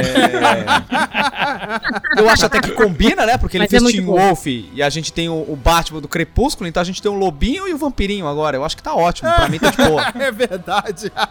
É, eu amo os dois, o diga-se de Monsterverso se formando aí. É, exatamente. Eu, eu gosto dos dois. Eu não sei, eu, a CW realmente tá perdeu um fôlego muito grande, né? Eu teve uma época que eu assistia tudo da CW, né? Assistia Flash, assistia Legends of Tomorrow, não me orgulho disso. Assistia Arrow, sabe? Mano, a gente vê o universo aos poucos se esfarelando, tem coisas boas, tipo Patrulha do Destino, coisas ruins, tipo Titãs, que tá sinistro de ruim. É, eu acho Jura? que as tô coisas vão melhorar. Titãs, cara. Nossa, terceira temporada muito ruim. Muito Ma-. Marcelo, Nossa, não. assim, eu te amo, você sabe que eu te amo, você sabe Aham. que minhas fotos de cueca pertencem a Vossa Senhoria, Sim, mas o seu certeza. gosto é um pouco duvidoso. É. Então, assim, eu te amo muito, mas assim, assim, às vezes você solta umas que o seu gosto é um pouco duvidoso. Não, é, Olha- é meio sinistro, Marcelo. Desculpa, cara. É, eu, eu- eu agradeço pela honestidade, eu É. amo você também, tá? Eu, eu, eu, eu procuraria ajuda. É... então, é, é isso. Eu, eu realmente espero que melhore, assim, por, assim, eu sou muito a Warner, eu sou a DC, mas eu tenho quadrinhos das duas e eu sou a favor, eu não sou a favor da Marvel ou da DC, eu sou a favor da arte, tá ligado? Sim. Eu gosto do Superman, eu gosto do Que Batman, bonito. eu quero ver esses personagens prosperando e, e, infelizmente nas mãos da Warner do jeito que tá, não estão assim me oferecendo produtos que eu realmente gosto. Então, Uhum, é isso. uhum. Eu espero que melhore. Mas, sabe, quando você já tomou tanta porrada que você já não espera mais nada? Eu tô, tô nesse nível aí, cara. Nesse nível. Coração de gelo. É, tipo, eu, eu quero mais Shazam, eu quero mais Aquaman, sabe? Eu quero menos Snyder. Tipo, puta, deixa ele lá na Netflix, aquele universo bizarro de zumbi com alienígena dele, que tá bom. Nossa, verdade. E verdade. robô, Isso e tá robô. dando. Tem zumbi E, robô. e robô, e robô. É, De- mano, robô, cara, verdade. parece o. E tá o- dando um sucesso esse. Esse é, é, Army of the Dead dele aí, que tá uma brincadeira, né? Cara, eu não, eu não sei se tá dando sucesso, mas eu tenho a impressão que o roteiro foi feito por um moleque RPGista de 13 anos, sabe? Ai, ai, muito bom. Eu vou abrir aqui o microfone para Carol Time Martins para ela expressar aqui a sua opinião sobre o que ela acha que pode vir de melhor aí com essa fusão, né? Com essa finalização da fusão, né? Porque ainda o negócio vai ser concretizado, né? Como bem ela informou. Então, Tibi, microfone é todo seu. Vou falar uma coisa inusitada. Mas sabe o que, que eu espero que melhore? Nunca usei o aplicativo da é, Discovery Plus também, né? Discovery. Ah, sim, o, o, o- o novo serviço de streaming deles, né? Isso. O HBO Max, me desculpa, viu, gente? Precisa ali de um investimento, né? A É, legenda interface. falha, Sim, tem várias coisas bem cagadas, não salva lista, né? Verdade. Ou verdade. seja, ou mata o HBO Max, entendeu? E junta tudo dentro do catálogo do serviço da Discovery, ou, né, vamos é, evoluir o HBO Max e fazer o catálogo da Discovery pro HBO Max, unifica essas duas plataformas e melhora a tecnologia, porque, por favor, né, a gente já tem tantos serviços de streaming com uma qualidade top dos concorrentes, e aí tem que ficar aguentando o aplicativo cagado, é foda. Não, isso, isso é. Isso eu não vou, não vou discordar, não, porque realmente o aplicativo do, da HBO Max, apesar do catálogo ser excelente, é chuchu, beleza, pepitas de ouro da, da- dos streaming, mas. É, a interface dele não é nada amigável, principalmente problemas de legenda que ainda persistem em muitas séries, né? Então realmente tá devendo aí em relação a essa, é, a- essa interface né, de usuário, né? Eu acredito, eu já fico muito feliz de quem está tomando conta agora ser a Discovery, que é o- alguém que é focada pura e unicamente no entretenimento, assim. Uhum, É, uhum. A Discovery ela não é só o Discovery Channel, né? Eu acho que é a primeira coisa que todo mundo lembra, né? O, Sim. né, animais e o rolê todo. Mas ela também é dona de diversos outros canais nos Estados Unidos. Tem canal de culinária, tem canal de, de, de, de- de vida, e, né? E todo o rolê. A nossa senhorita Kate aqui, parceira de bancada, ama, né? Todos. É verdade. É E verdade. eu acho que só pela Discovery ser em si só uma empresa que é focada no entretenimento, isso já me deixa muito mais feliz. Porque, como a gente comentou aqui no cast anteriormente, a AT&T tava como dona ali do rolê. E a AT&T é uma empresa de comunicação. E ela tava focando muito na parada de que ela queria ser um grande conglomerado midiático que ia ganhar grana e ia ser a parada de comunicação. Uhum. Eu acho que ela falhou muito miseravelmente, assim, e, e, e tá na mão agora de, um, de uma empresa que vende uma parada de entretenimento e que meio que só sabe fazer isso, me Uhum. deixa um pouco feliz. É claro, existe assim a preocupação de você pensar, porra, é uns caras que só sabem fazer entretenimento. Se der bosta, deu bosta, né? Porque é o, o, o que eles sabem fazer. Mas quero pensar assim com, com um certo coraçãozinho cor-de-rosa. Quero, quero imaginar que o futuro é, é- é mais brilhante do que o que a gente imagina. Não, e, e muito justo, porque assim, você fala sobre entretenimento do, da Discovery, ela faz programas e, e entretenimento, e tem alguns filmes também, documentários, que são de uma qualidade ímpar, assim. Realmente é, é muito bom o produto que eles fazem, assim, a, a boa parte dos produtos que eles fazem, né? É, se não a maioria, né? Então, cara, eu, eu, eu tenho plena certeza, nem nem certeza, né? Mas eu tenho plena confiança de que as coisas podem vir a melhorar, né? Mas agora eu quero ouvir do meu amigo Thiago, o que, que ele acha que pode vir por aí. Por favor, Thiago, seja leve. Então, cara, em relação a, a- ao aplicativo, né? E o que acontece? Realmente ele tem muitos problemas de funcionalidade, mas o catálogo do HBO Max é excelente. Eu diria, se pá, é um dos melhores serviços de streaming que a gente tem hoje para poder, assim, ter no sentido de diversidade, tá? Uhum, é, uhum. E eu acho que a partir dessa fusão, acho que elas têm que investir muito, muito nesse serviço de, de streaming, dar uma melhorada Uhum, aí nessa uhum. questão das funcionalidades e tal, mas produzir mais coisa, porque, cara, se a Netflix consegue, a Warner consegue. Entendeu? Produzir Ah, mais é conteúdo independente, focado, próprio, exclusivo. Então é meter bronca nisso. Uma coisa que a gente falou pouco aqui, mas eu espero que a Warner recupere parte do legado dela nas animações. E eu não tô falando animações só da DC, não. Gente, a Warner tem os Looney Tunes, assim. E Uhum. Verdade, quando a verdade, gente verdade. pensa que hoje em dia, quando a gente fala em animação, só se pensa em Disney e Pixar e ninguém mais lembra que tem a Warner, por exemplo, é um pouco triste, sabe? Tem um puta catálogo lá de animações bacanas. Uhum. Então tem que ter um, um investimento legal nisso. E assim, eu espero que essas franquias, é, as antigas, né, que elas tenham o seu lugar lá de destaque e tudo mais. Em relação a, a séries, dá pra fazer coisa boa. E dá pra fazer coisa boa nova. Entendeu? A gente tem, por exemplo, aí o, o Tokyo Vice, que é uma série, porra, excelente, cara. Nossa, verdade, verdade. Comecei a ver essa semana, tô é muito boa apaixonado. e ela, e ela vem de uma pegada de séries que a gente já viu, né? Miami Vice, enfim, todas dessas outras séries de investigação policial, mas tem um quê diferente é no Japão, Yakuza, dois grandes atores ali e tal. A Warner tem grana pra gastar, gente. E com essa fusão com o Discovery, eu prefiro assim ver menos conteúdo, mas de maior qualidade do que sair fazendo um monte, entendeu? Uma paz de coisa, sei lá, de qualidade duvidosa. Logicamente que isso é um sonho molhado, porque a gente sabe que a indústria não funciona assim, né? Uhum, Existe uma uhum, demanda, uhum. um orçamento para ser produzindo feitos loucos, mas, né? É o que eu espero, não significa que é o que vai acontecer. Mas basicamente é isso, cara. Em relação a, a séries e tal, o que tem se dito agora é que as séries do CW vão entrar ali pouco a pouco nas suas resoluções. Flash vai para a última temporada, se não me engano. Uhum. Legends também vai para a última. Ah, talvez a gente tenha ali o, o fechamento antecipado ah, de Batwoman. Então a ideia é juntar tudo, migra tudo, joga tudo para HBO Max, o que for de televisão, entre aspas, né? Aham, Séries aham. e tudo mais. E fecha nisso, cara, sabe? Assim, isso só para começar, né? Porque É, a, só... a lista de melhorias é grande, mas a gente É tem que ser verdade, Mas, realista. Ó. É Mas ó, verdade, você é comentou verdade. sobre é, fazer uma parada que seja mais é, refrescante, sobre isso ser um sonho molhado, mas focando assim no HBO Max, por exemplo, os grandes sucessos da plataforma são paradas mais inovadoras, assim, a gente tem Uhum. Pacificador, a gente tem o A Nossa Bandeira é a Morte, que eu tô vendo bastante gente falar dessa série do Taika, assim, que pra mim tava perdida lá no catálogo, e eu tô vendo até um, um certo buzz em cima dela. É verdade. É, verdade. fez um puta sucesso avassalador agora Sim. nessa segunda temporada. E também é uma pegada diferente do que a gente entende de séries adolescentes.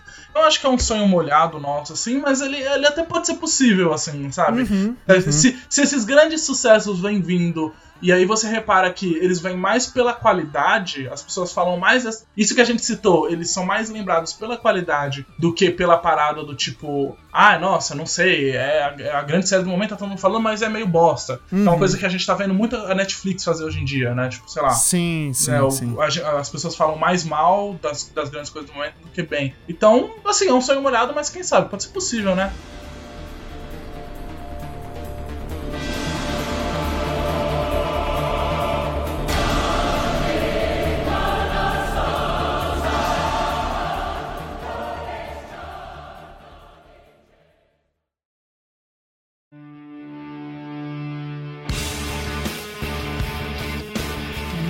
Bem, pessoal, nós vamos é, chegando aqui ao final deste episódio. Como bem falamos no começo, é um episódio um pouco pra gente poder é, expressar o nosso direito de opinião. Obviamente, a gente. é, o, o título é pra chamar a atenção, né? Que é pau na Warner, não sei o quê. E de fato a gente falou algumas. de meter o pau na Warner de- em alguns momentos aqui. Mas em tudo isso a gente fala porque a gente gosta dos produtos que ela nos entrega. A gente consome, a gente gosta, a gente cresceu com isso, então a gente quer ver coisas boas vindo daí, né? Então a, a, é cuidar um pouco melhor dessas franquias que a gente tanto ama, né? Então por isso que a gente dedicou um pouco, é, esse pouco mais de uma hora aí para poder falar sobre a Warner, falar sobre todas essas mudanças, né? E tudo mais. E para e para falar um pouco também sobre os problemas, né? Porque eu acho que não só a gente tem que. Eu acho que pra gente começar a ser um pouco positivo, a gente tem que reconhecer os problemas que acontecem em relação a isso, né? A gente não pode tapar o sol com a peneira, né? Porque, infelizmente, o mundo não é totalmente cor-de-rosa, né? Mas Vamos chegando aqui ao final hoje desse cast. Eu quero agradecer aos convidados hoje, porque eles abrilhantaram demais aqui a nossa conversa. Vou chamar aqui primeiro ela, Carol Tibe Martins, por favor. Carol, deixa aí o seu, seu recadinho final, deixa aí onde a gente pode encontrar você nesse mundo do, dos podcasts e dos vídeos e do, das redes sociais né, e tudo mais. Então deixa aí o seu jabá, por favor, Carol Tibe Martins. Primeiro, eu queria super agradecer o convite, foi um prazer estar aqui, enorme. É, precisando para outras pautas, pode chamar. super me diverti. Finalmente a gente vai conseguir tirar das, da, da, das gavetas as pautas de anime que eu quero tanto, time! High five demais! Ah, pode contar comigo, vamos lá. e eu queria finalizar, né, falando que eu super concordo com o Marcelo, né, apesar a gente estar tá aqui criticando é muito daquilo que eu falei. Hoje a gente, como fã, tem muito mais voz, né? A gente é, uhum. tem a nossa opinião muito mais é, ouvida e por isso mesmo que a gente se sente no direito, né, de, de, reclamar, de fazer essas críticas, de fazer essas considerações, porque no final a gente quer, né, é, que dê certo, a gente quer prosperar, a gente quer se divertir, porque o intuito de tudo isso, né, é ter um entretenimento saudável e a gente tem várias coisas aí que é, muitas vezes prejudicam é, essa arte né, que poderia ser muito mais proveitosa. E agradecer, né, novamente e falar que se você quiser me encontrar aí nas redes sociais, é só procurar Tibi Martins. Tibi é C-H-I-B-I Martins, com S no final. É, eu faço parte de um coletivo de mulheres chamado Papo Nerd com Elas, que toda terça-feira a gente tá fazendo live às 9 horas da noite na Twitch, é, tuni, é barra Papo Nerd com Elas, né, twitch.tv. E também toda segunda-feira eu tô no Chibi and Chips, que é um giro de notícias de games lá no canal da YouTube do Zona E. De não sei o que o Thiago vai falar, né? O Marcelo também. Mas, né, toda quinta-feira a gente tem uma live aí do giro de notícias do Mundinho Geek, também no YouTube do Zona E. É só procurar aí Zona E em qualquer rede social que você vai encontrar, né, os nossos canais. Muito bom. Então, todas as redes sociais aqui da Tib, todos os aonde encontrá-la nesse mundo de, de, de streams e pod, podcasts e tudo mais, tudo vai estar aqui na descrição do episódio. Então, é só você clicar no nosso hiperlink e ser direcionado para esses hipercanais. Eu quero agora agradecer aqui ao meu querido Thiago, obrigado por ter voltado ao ao Multipop por ter abrilhantado aqui demais a nossa, a nossa conversa. Tiagão, onde é que a gente encontra você por aí? Se é que você tem eu acho que você tem alguns trabalhos aí que a gente pode escutar, não é mesmo?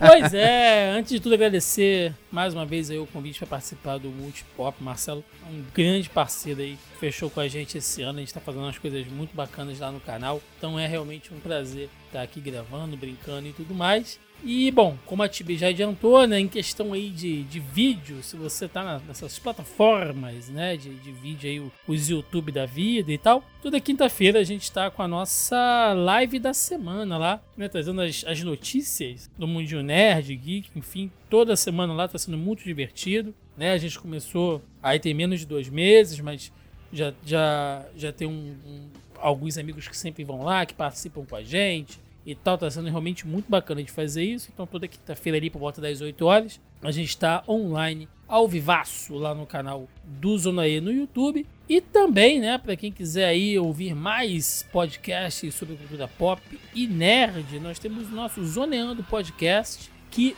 toda semana às sextas-feiras, ou às vezes no sábado, quando atrasa, né? A gente acontece. Mas. Acontece, acontece. Toda semana estamos aí falando sobre games, quadrinhos, filmes, séries, atualidades, nerdices em geral. Enfim, é só você procurar aí. Se você ouve o podcast, você sabe como achar, né? A gente está aí nas principais plataformas de podcast, Deezer, Spotify, Apple, Google Podcast, enfim, é só você procurar ou vai lá no nosso site, no zonae.com.br. Também você acha tudo centralizado lá, as redes sociais, canal, podcast, parceiros, enfim, tá tudo por lá. E é isso, gente. Muito obrigado. Muito bem, galera. Então não deixem de curtir o trabalho aqui desses, desses maravilhosos, esses lindos, esses tchutchucos, que eu posso dizer assim. Não deixem de curtir o trabalho deles, que é excelente. E também não deixem de curtir o nosso próprio trabalho aqui também, né? Nós temos aí as nossas próprias redes sociais, né? Que no Instagram você nos encontra através do arroba multipop.podcast. No Twitter nós estamos no arroba multipoppodcast, tudo junto. E não se esqueça que toda quarta-feira tem uma live da, na nosso canal da Twitch, que é multipop underline na TV. Lá toda quarta-feira a gente tem uma live jogando alguma coisa, brincando e tudo mais. Ah, algumas semanas atrás a gente teve uma live super especial que eu joguei com meu amigo imaginário, já que o out dele não saiu durante a live, então ficou sendo como vozes da minha cabeça, mas ficou super legal, então é, ficou bem divertido, o resultado inusitado, porém divertido. É isso. Então, muito obrigado aos meus amigos, muito obrigado, Hildo, muito obrigado, Marcel, por terem também aqui abrilhantado as nossas, a nossa conversa. As redes sociais desses nossos membros fixos aqui da bancada vão estar na descrição do episódio também. É só você clicar no nomezinho deles que será redirecionado para a rede social de preferência de cada um. Beleza? Então nós vamos ficando por aqui hoje. Eu vejo vocês numa próxima e até lá!